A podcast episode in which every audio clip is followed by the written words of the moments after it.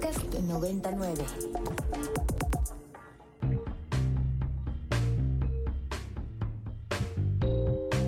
Desde el estudio B de Ibero 90.9, esto es Control de Cambios, una producción de Ibero 90.9 y la revista Nexos. Mi nombre es Valeria Villalobos Guizar.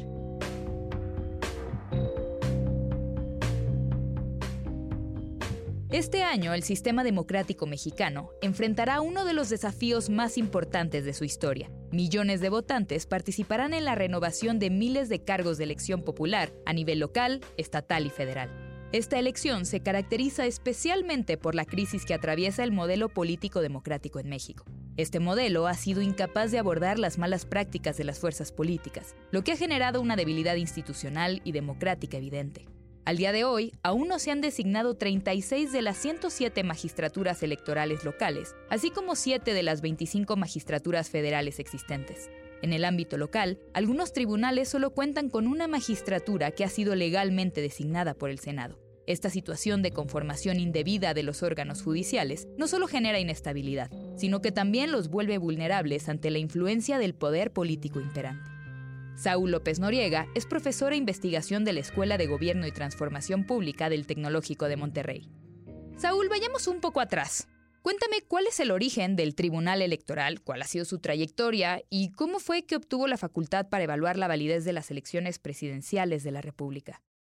Bueno, la, idea de que el tribunal, digamos, a partir de los, los años 90, eh, existió la idea, no solo, digamos, ha estado eh, en el foco por, por, buenas razones y por obvias razones eh, la ciudadanización del Instituto Federal Electoral, el anterior IFE y ahora el INE, que se desprendiera, digamos, la organización de las elecciones de la Secretaría de Gobernación y que luego acabara en ahora en un órgano constitucional autónomo, insisto, en el INE, pero también en paralelo en los años 90 también existió este proceso, uno de ir construyendo un tribunal que no dependiera, antes dependía del Ejecutivo y luego se fue escribiendo al Poder Judicial, de tal manera que acabó siendo el Tribunal Electoral del Poder Judicial de la, de la Federación y se le fue dando cada vez más facultades para revisar todo lo relacionado con los procesos electorales.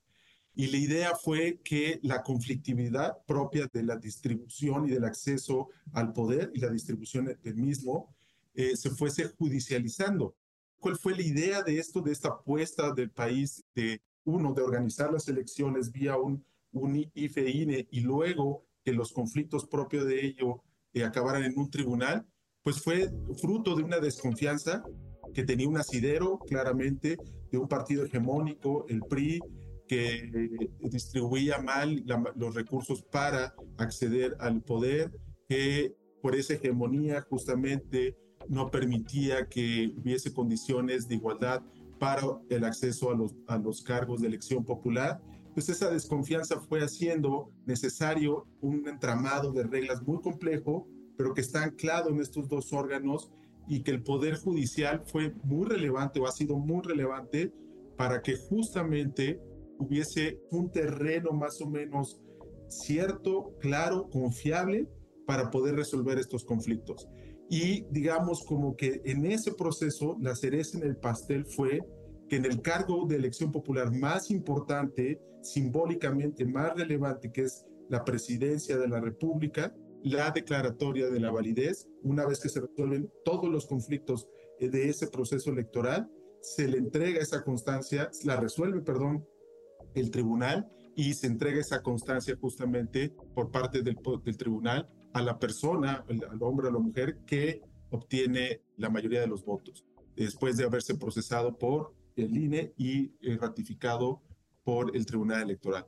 Ese, digamos, es como el, pináculo de todo, digamos, un proceso histórico de un conjunto de reformas que en general han sido eh, impulsadas por las principales fuerzas políticas del país, a partir, insisto, de finales de los ochentas hasta el 96-97, donde se culmina este modelo, pero que ha seguido avanzando, pues agregándose cosas, no diría perfeccionando, porque mm. no todas las siguientes reformas siempre han abonado a, a su mejoría, pero sí ha habido otras, otras reformas. Pero yo creo que en el 96-97 es donde se consolida este, este modelo.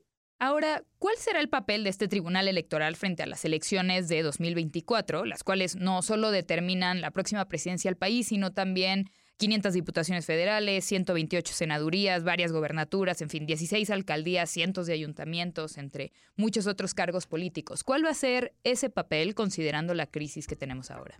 Pues un papel súper, súper relevante, Valeria, porque de todos estos cargos que estás mencionando, pues va a haber muchos conflictos, digamos en principio normal, digamos es propio de una dinámica democrática, conflictos de pues que un perdedor no reconozca, conflictos de que haya denuncias de rebase de topes de campaña, conflictos de pues del crimen organizado, de que alguien señale que hubo intervención del crimen organizado, conflictos de intervención de funcionarios públicos en procesos electorales, etcétera, ¿ok? Pero también hay supuestos donde eventualmente elecciones de, funcionarios locales puedan saltar a partir de ciertos, insisto, supuestos, puedan saltar a la jurisdicción federal, digamos a la cancha del Tribunal Electoral eh, Federal y eventualmente puedan llegar a, la sala superior, ¿no? Entonces, el primer gran reto es que son muchos cargos que van de elección popular, como tú dices, y el primer gran reto es que se van a ir acumulando y va a haber mucha litigiosidad. Ese es un primer, un primer gran reto. Segundo gran reto es que no están, digamos, completos, no hay, no hay digamos, todos los, los jueces o las, los magistrados o magistrados que deberían de estar, no están. Son ahorita cinco magistrados y magistradas y deberían de ser siete, lo cual eso abona a la debilidad de la institución. Es una, una institución que entra muy débil por dos razones, porque no está la integración completa y porque por varias razones, digamos que no vale la pena como detenerse en una larga historia, pero está fracturado ahorita la integración actual. Son cinco y están muy peleados los cinco, digamos. Hay dos que forman un bloque y hay otros tres que forman otro bloque. Entonces, si de por sí no están los siete, la, integración completa de siete, los cinco que hay están fracturados, eso hace un órgano sumamente débil. Y el otro tema es que tenemos un presidente de la República que, digamos, en las encuestas llega al fin de su presidencia con una popularidad no sorprendentemente alta, está en lo promedio.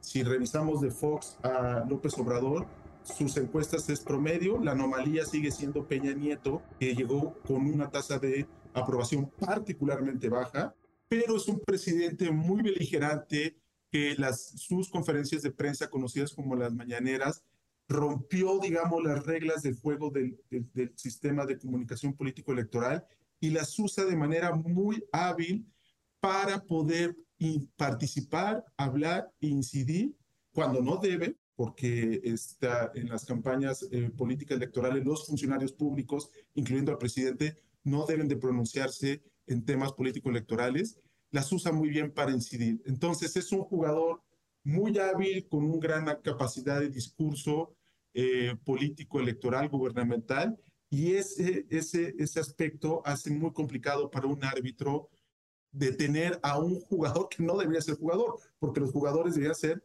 los candidatos justamente. Otro actor que diría es el tema del crimen organizado.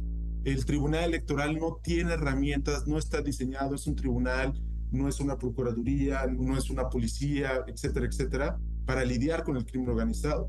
Pero en todos los procesos electorales recientes, el crimen organizado es un personaje cada vez más presente en, en, los comicios. Entonces, por lo menos con estos ingredientes, es una ensalada muy complicada de digerir para un árbitro que llega debilitado para el proceso electoral tan, tan grande en términos cuantitativos. Ahora, en esa misma línea, ¿qué impacto crees que tendrá en nuestra democracia que todos estos poderes políticos busquen entorpecer casi hasta el punto de inhabilitar el trabajo de instituciones como el INE o el Tribunal Electoral del Poder Judicial de la Federación, sobre todo en estas elecciones. ¿Cómo es que la cancha dispareja que caracteriza las próximas elecciones es dañina para el sistema democrático mexicano? Muchas de las cosas que desafortunadamente, a mi parecer, la llegada del pluralismo a, México en, el, en 1997 pierde por primera vez el, partido en, en ese momento hegemónico, el PRI, la mayoría en la Cámara de Diputados y para muchos de los expertos, en ese momento los transitólogos, inicia el, momento de la democracia en México porque ya no tiene, digamos, la mayoría en, el Congreso y tiene que empezar a negociar eh, algo que es clave, que son los, los paquetes económicos, ¿no? Entonces, creo que mucho de lo que estamos viendo ahora, de intervención del presidente, de acallar medios de comunicación, intervención de funcionarios y demás, eso se registra a partir del 97 por otros partidos políticos que llegan a la presidencia. Intervención de dinero ilícito en los procesos electorales y demás. Creo que lo particularmente preocupante en este proceso electoral es la fuerza que tiene un partido político, Morena, y la irrelevancia que está teniendo los otros partidos. Digamos, un poco lo que sucedió en los años de la, de la transición, los años de pluralismo, fue que se pluralizó la capacidad de los partidos políticos de participar en términos de ilegalidad en los procesos electorales. Y había condiciones de pluralismo, de ilegalidad en los procesos electorales. Y en ese sentido había equidad de competencia ilegal, legal e ilegal. Mm. Ahora creo que justo la gravedad es que la enorme capacidad y fuerza que está teniendo Morena en prácticamente todo el país hace que esa capacidad de maquinar ilegalidad se está concentrando en una, una fuerza cada vez más dominante. Y eso claramente desbalancea el tablero. ¿Era deseable lo que pasaba en, en la época del pluralismo? No, justamente lo deseable era que ese pluralismo se procesara en términos de conductos de la legalidad. Sin embargo, pues no, no lo logramos como país. Se logró avances importantísimos, por supuesto, muy importantes, pero nunca se logró, me parece, procesarlo enteramente en términos legales. Siempre hubo eh, asignaturas pendientes muy relevantes en, esos términos. En cada proceso electoral del 2000 a 2018 hubo grandes registros de, de problemas de ilegalidad por los diferentes partidos políticos que lograron tener control de la presidencia y de ciertas áreas del territorio por gubernaturas y demás. El problema es que solo un partido político está teniendo cada vez mayor capacidad de procesar la ilegalidad. Y en ese sentido, ¿cuál crees que es la responsabilidad de quienes forman parte de órganos jurisdiccionales clave, justo como el Tribunal Electoral del Poder Judicial de la Federación, en relación con la protección de la democracia? ¿Qué se puede hacer de regreso? Creo que, que tiene que ver, o sea, que justo este, este es el momento de los árbitros, ¿no? Tanto en el INE como en el Tribunal Electoral, creo que tienen que evaluar claramente que no deben de tomar sus decisiones, o sea, los votos que asuman en el, en el Tribunal Electoral, las decisiones que adopten, no, no me parece que deban de, ver, de tomarlas en un, en, en un cálculo de corto y mediano plazo, sino de largo plazo. Es el momento en el que ellos deben de ver a largo plazo y, y asumir que si toman las decisiones viendo como lo que pueden conseguir por las fuerzas políticas que se le acerquen y demás, van a acabar muy mal ellos en el rol que tengan en la historia, en el papel que tengan en la historia, y creo que deben de ver un poco más allá.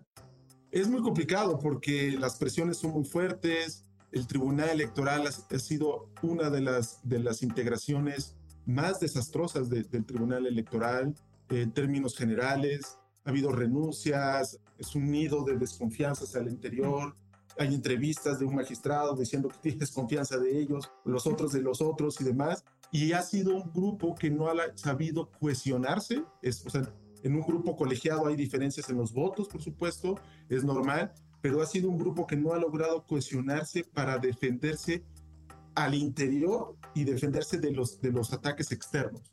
Entonces, al no lograr cohesionarse, han permitido que haya fisuras y rupturas que con ello ha logrado colarse fuerzas externas, creando muchas debilidades al interior. Yo creo que es un momento crítico de los árbitros, de los magistrados y de los consejeros del, del INE. Hay que darle un seguimiento a sus votos, hay que darle un seguimiento a sus decisiones, pero yo sí creo que en estos procesos, en estas decisiones, se está jugando mucho del futuro de, democrático, como tú mencionas, pero también del futuro del Tribunal Electoral. Creo que si no toman buenas decisiones, su legitimidad, que ya está baja, puede enteramente hacerse agua y tal vez después del proceso electoral, si se agota su legitimidad, puede ser que se, que se repiense enteramente la estructura del Tribunal Electoral. Por último, Saúl, eh, juguemos a especular un poco con conocimiento. ¿Cuáles crees que son los posibles escenarios de las elecciones del 2 de junio de este año? Desde el más catastrófico hasta el mejor posible. Todo depende de la diferencia entre el primero y el segundo lugar. El escenario más complicado para cualquier árbitro judicial es que la diferencia entre el primero y el segundo lugar sea de cinco puntos porcentuales de la votación, eh, entre cinco puntos o menos. Ese escenario es muy complicado para el Tribunal Electoral y para el país. Por dos razones. Uno, por la primera y más importante es que cuando estamos a cinco puntos o menos, estamos en un supuesto legal, constitucional, de invalidez del proceso de, de anular el proceso electoral presidencial. Esto está, digamos, tasado en la Constitución, tasado en leyes y demás, y es viable impugnar y buscar la, la, nulidad del proceso electoral presidencial por parte del segundo lugar, por supuesto, ¿no? Si estamos arriba de cinco, prácticamente ya estamos del otro lado, bien por el país, bien por, bien por el Tribunal Electoral. Seguimos. pachanga, ¿no? Un poco como en el 2018, con la diferencia con la que ganó López Obrador, el Tribunal Electoral fue, pues esto ya está resuelto, Nadie se acordó del Tribunal Electoral, nadie volvió a verlo, pero si recuerdas en el 2006 hubo, o sea, casi casi en vivo, todas las televisoras viendo qué pasaba con el tribunal, el país hasta se, se aprendió el nombre de los magistrados, en fin, ¿ok? Entonces, el escenario más crítico es la diferencia de cinco puntos. Porque si recordamos, este proceso inició mal el presidente al momento de adelantar, él adelantó el proceso electoral. Al momento de que él empieza con este tema de las corcholatas, él adelanta el reloj del proceso electoral, que con todos los problemas que podemos señalar, hay un calendario muy inflexible, muy rígido, yo creo que ridículo, pero hay un calendario muy establecido de cuando inicia el proceso electoral, precampañas, campañas, etcétera. Ahora estamos en una intercampaña, una cosa medio eh, muy extraña, muy eh, Por decirlo menos, ajá. Por decirlo menos, pero así está. Y el presidente lo adelantó muchísimo. Y ahí empiezan a arrastrar muchísimas eventuales violaciones del proceso electoral. ¿Ok? Entonces, si estamos a menos de cinco puntos, todas esas eventuales posibles violaciones, que hay registros jurisdiccionales, hay registros de señalamientos ante el INE, hay casos resueltos en el Tribunal Electoral, todo eso, los abogados de los candidatos, está siendo documentado. Todo eso va a aparecer si estamos a menos de cinco puntos para abajo. Con esto tú y esto implica que se va a anular, no necesariamente, pero va a meterle más presión a una institución que no tiene legitimidad democrática en el sentido de voto popular, que son no siete magistrados, son solo cinco, que ha habido un bombardeo, es una, es una integración con muy poca legitimidad, que están divididos entre tres, un bloque de tres y dos, y que tendrían la misión de analizar una eventual impugnación con una diferencia de, de cinco puntos o menos. Este escenario es muy complicado para esa integración, para el tribunal y para el país.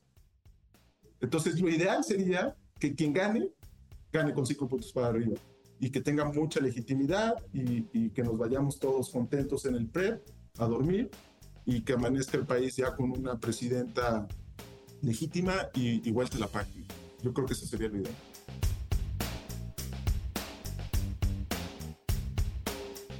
Saúl López Noriega es profesor e investigador de la Escuela de Gobierno y Transformación Pública del Tecnológico de Monterrey. Pueden consultar lo que ha escrito en la revista en www.nexos.com.mx diagonal control de cambios.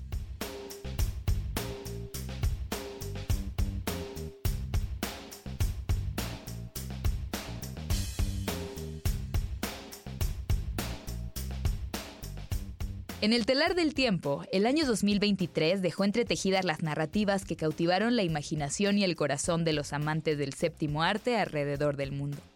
El cine, como buen explorador de la mente humana y del alma de la sociedad, nos brindó un festín de emociones y reflexiones a través de sus obras más destacadas. Hoy nos adentramos en ese mundo de luces y sombras donde cada película es un universo en sí misma, un eco de la creatividad y la pasión en sus artificios. En la antesala de los venerados premios Oscar, nos detendremos a contemplar las gemas cinematográficas del 2023, desentrañando los misterios de su lenguaje visual y las profundidades de sus historias. Nicolás Ruiz Berruecos es editor y crítico de cine.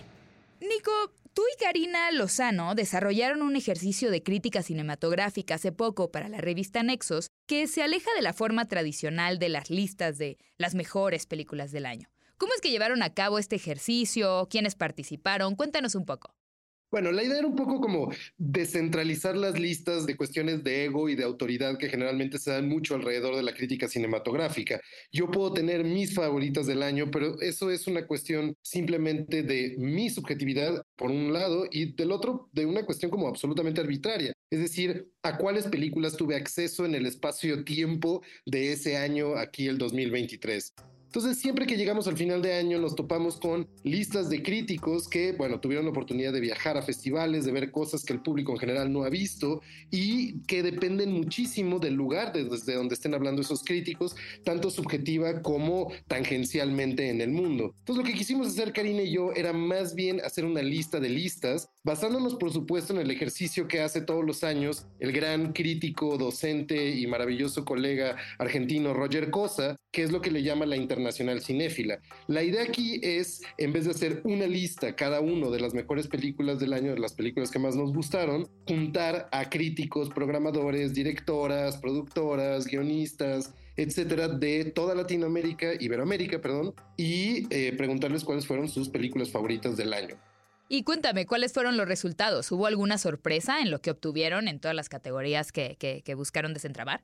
Pues fue muy interesante porque se hicieron, en realidad dividimos el ejercicio este año y esto es parte de lo que es muy interesante, entre películas que se estrenaron en 2023 y películas que todos los participantes vieron por primera vez en 2023, no importa el año que fueran. Entonces también se mapeaba, digamos, un poco los cariños cinéfilos de, todas estas personas, que fueron como más o menos 80 personas que respondieron a los cuestionarios. Y bueno, dentro de las sorpresas, bueno, en las, en las películas que vieron por primera vez hay cosas muy hermosas, pero nos sorprendió ver la importancia, sobre todo en México, de las retrospectivas y los festivales, ¿no? Hubo retrospectivas de Tanaka, hubo retrospectivas de Peter Kubelka, que salieron esas películas, hubo una proyección muy hermosa en el Centro de Cultura Digital de una película de Stan Brakhage en 16 milímetros, y ese tipo de películas que tocaron al público por primera vez en 2023 salieron mucho en estas listas. Y luego en las películas del año de 2023, es decir, las que se estrenaron en 2023, hubo sorpresas, pero la verdad eh, había algo muy cantado, algo que se repite mucho, que se repitió en la Internacional Cinéfila y en muchísimas listas, que es que el primer lugar se lo llevó algo que conquistó el corazón eh, de la cinefilia internacional y fue el regreso a la dirección de Aki Kaurismaki a una forma eh, de comedia que había dejado desde hace cierto tiempo y que nada, nos reconcilió con la idea de, hacer cine y de hacer un cine que viene del corazón con pocos medios. Eh, y hablo, claro, de Hojas de Otoño. Y ahora, digamos, más allá del ejercicio que hiciste con Karina, eh, en tu opinión personal, sí me gustaría que nos contaras qué películas consideras que son imperdibles para esta temporada de premios. Sin duda, sin duda la de Aki Kaurismaki es algo que, tienen que ver y, muchas de las películas que les voy a mencionar no, van a aparecer en los Oscars, pero por ejemplo, tres películas que me parecen esenciales, la de Kaurismaki, Cerrar los ojos de Víctor Erice, el gran, gran cineasta español que hizo estas joyas antifascistas como eh, el, espíritu de la colmena, por ejemplo, hace muchos años, regresa con una película hermosa que se llama Cerrar los ojos y por supuesto una que tampoco no ha sido muy mencionada que se llama Sobre hierbas secas de Nuri Bilge Ceylan, el gran eh, director de Anatolia, el gran director turco. Esas tres películas son maravillosas, no están en estas temporadas de premios, eh, ninguna ganó nada más que creo que la de Ceylan, un premio a mejor actriz, muy merecido. Pero si no, para mencionarles algunas películas que sí van a estar ahorita en los Oscars, me parece sumamente importante que vean una película que se llama La zona de interés de Jonathan Glazer, que es tal vez junto con Ficción Americana y Vidas Pasadas las tres mejores películas que están compitiendo ahí para los Oscars, en mi opinión. Ay, maravilloso, tengo que tomar nota más rápido. Pero a ver, para seguir con el tema de los premios, ¿cómo ver la controversia que se generó a partir de la falta de nominaciones de Barbie a, los premios? Y también, pues es algo que ha sido una narrativa constante en los últimos años en torno a los Óscares, ¿no? Los sesgos de la academia en cuanto a intentar abarcar películas que atiendan temas de género, eh, de racialización, etcétera, etcétera. ¿Qué opinión te merece este tema? es sumamente interesante porque yo, yo diría que lo primero que debes hacer en una lectura de lo que nominan los Óscares es que los Óscares rara vez nominan y aún más rara vez premian algo que hace sentir incómodo a un grupo bastante uniforme de personas, en su mayoría blancas, liberales de California. Y es una cosa como muy interesante. No es baladí todo esto, pues, o sea, el poll de las personas que acaban votando para los Óscares y la forma en que seleccionan los Óscares generalmente atiende a una a una cuestión de comodidad, pues. Entonces, incluso cuando premian las películas que parecen más sacadas de la manga, más espontáneas, más extrañas, como por ejemplo Todo en todas partes al mismo tiempo del año pasado, son películas que generalmente tienen una visión al final bastante conformista. Eh, en ese sentido, en una película que hablaba de las posibilidades de la ficción para recordarte que tienes que eh, aceptar tu destino, aceptar lo que eres y aprender a pagar impuestos.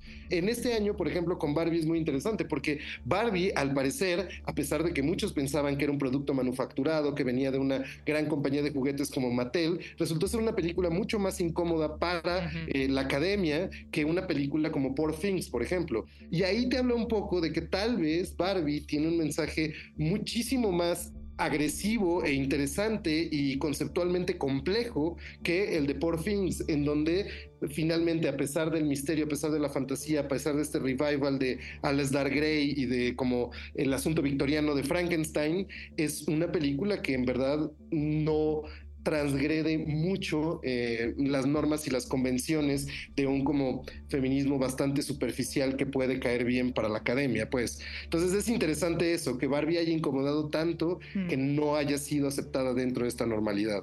Me recuerdas ahorita un ensayo que por cierto me gusta muchísimo de David Foster Wallace que se llama Eunibus Fluram, en donde habla de que la televisión es como esta gran tecnología que es capaz de capturar lo que grandes masas de gente les gusta, ¿no? Y dice, y somos uniformes en la simplicidad de las cosas que nos gustan y muy distintos en la complejidad de las cosas que nos llaman la atención.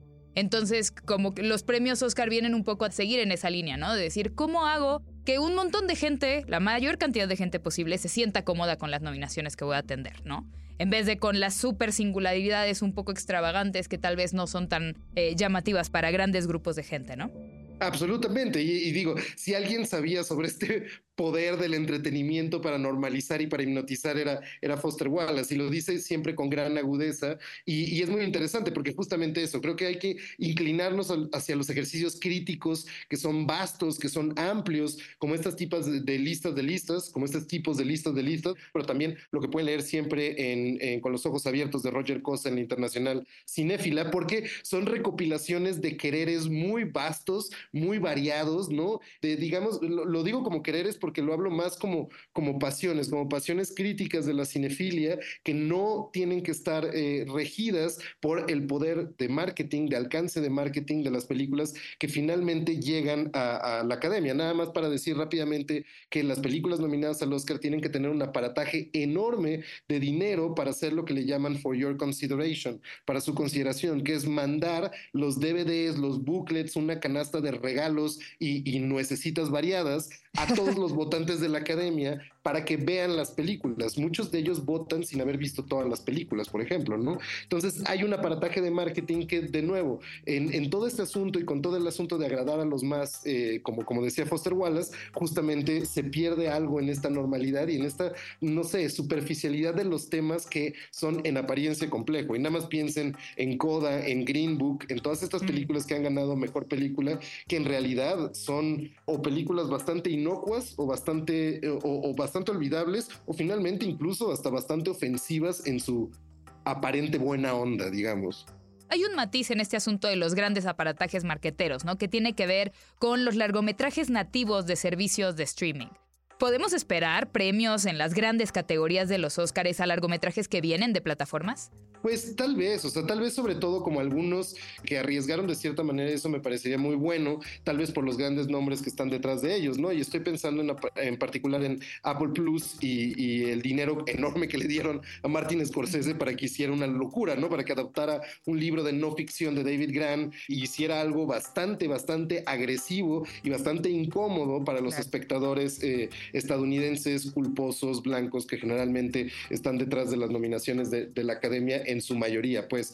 Y, es muy interesante eso, o sea, que tal vez se lleve algunos premios. Ahora, si se lleva unos premios sería más por el arriesgue que tuvo Apple Plus de financiar esto, películas que finalmente se proyectaron en festivales y se proyectaron en cines, y por el peso que tienen nombres como Thelma Schumacher en, la edición, este, Robert De Niro, etcétera, este, y, Martin Scorsese, por supuesto, más que por el aparataje del streaming. Ahora, nunca hay que olvidar la importancia que tiene Netflix en cuanto a poder todavía en, en Hollywood. No no nada más para conseguir estas nominaciones, sino para empujarlas de manera muy agresiva. Y eso es algo que vimos, por ejemplo, con películas que no estaban en el registro para nada de, los Oscars y que por el gran impulso y por el enorme dinero, hay que decirlo, de Netflix, llegaron a eso, como es el caso de Roma de, Alfonso Cuarón, por ejemplo, que sorprendió a muchos que llegara hasta donde llegó en los Oscars. Por último, Nico, me gustaría que nos compartieras tus predicciones sobre los premios más importantes de, los Óscares que se van a celebrar ya el próximo 10 de marzo, considerando no solamente tus, tus preferencias personales, sino todo esto que hemos platicado sobre qué películas tienen posibilidad de ganar un premio Oscar. Pues mira, o sea, yo, yo creo que la verdad va a ser algo mucho, mucho más, este, eh, digamos, seguro de lo, que, de lo que todos podemos apostar. Yo creo que Anatomía de una Caída, que es una película que ha gustado mucho a las audiencias internacionales y que de nuevo crea un cierto acuerdo con Cannes, como ya pasó con Parasite, pues es una película que se lleve bastantes cosas, que de entrada se va a llevar eh, la mejor película, eh, no, no, extranjera porque no está nominada ahí, pero la mejor, el mejor guion original, por ejemplo, son cosas que se va a llevar. Pobres Criaturas, yo creo que también se va a llevar bastantes cosas porque sido muy del gusto, porque está muy pegada a los premios. Oppenheimer, evidentemente, no es una de las grandes favoritas, aunque yo creo que se va a quedar más con los premios técnicos, con los premios de sonido y demás. Y, y lo, los que pueden ser como de cierta forma sorpresa, yo creo que la zona de interés no va a ser sorpresa, se va a llevar mejor película extranjera, por ejemplo. Las que pueden ser sorpresas sería Past Lives, tal vez, que Past Lives, Vidas Pasadas de Celine Song, este, es una película como igual no, no muy arriesgada, muy clásica en su hechura, y demás. Es una muy buena película, a mí, a mí me gusta, la verdad. Todo este... el mundo dice que lloras a morir, ¿no? Sí, y es interesante, o sea, en general no me gustan, no me gustan las películas de romance, ¿cómo decirlo? Demasiado platónicas, sin cachondez ahí de por medio, pero es, pero es muy interesante porque es, es, muy honesta y tiene una fabricación bastante artesanal y hermosa. Es una película que dentro de su no mucho arriesgue, digamos, y la variedad que les gusta también representar de la vida de migrantes, por ejemplo, en Estados Unidos y sus decisiones dentro de dejar una cultura por adoptar la cultura estadounidense, pues es una película que acabe llevándose más premios de los, de los que se prevén. La que creo que sí se va a quedar con muy, muy poco, si no es que nada, son Barbie y la otra impulsada justamente por las plataformas que decías de Netflix, Maestro, una película manufacturada para los Oscars eh, que no creo que haya atinado exactamente a todo lo que planeaba Bradley Cooper.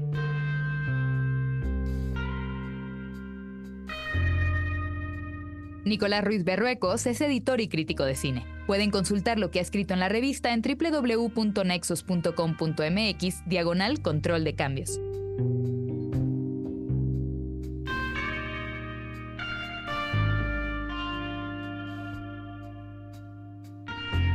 Muchas gracias por escuchar Control de Cambios, una producción de Ibero 90.9 y la revista Nexos. Mi nombre es Valeria Villalobos Guizar.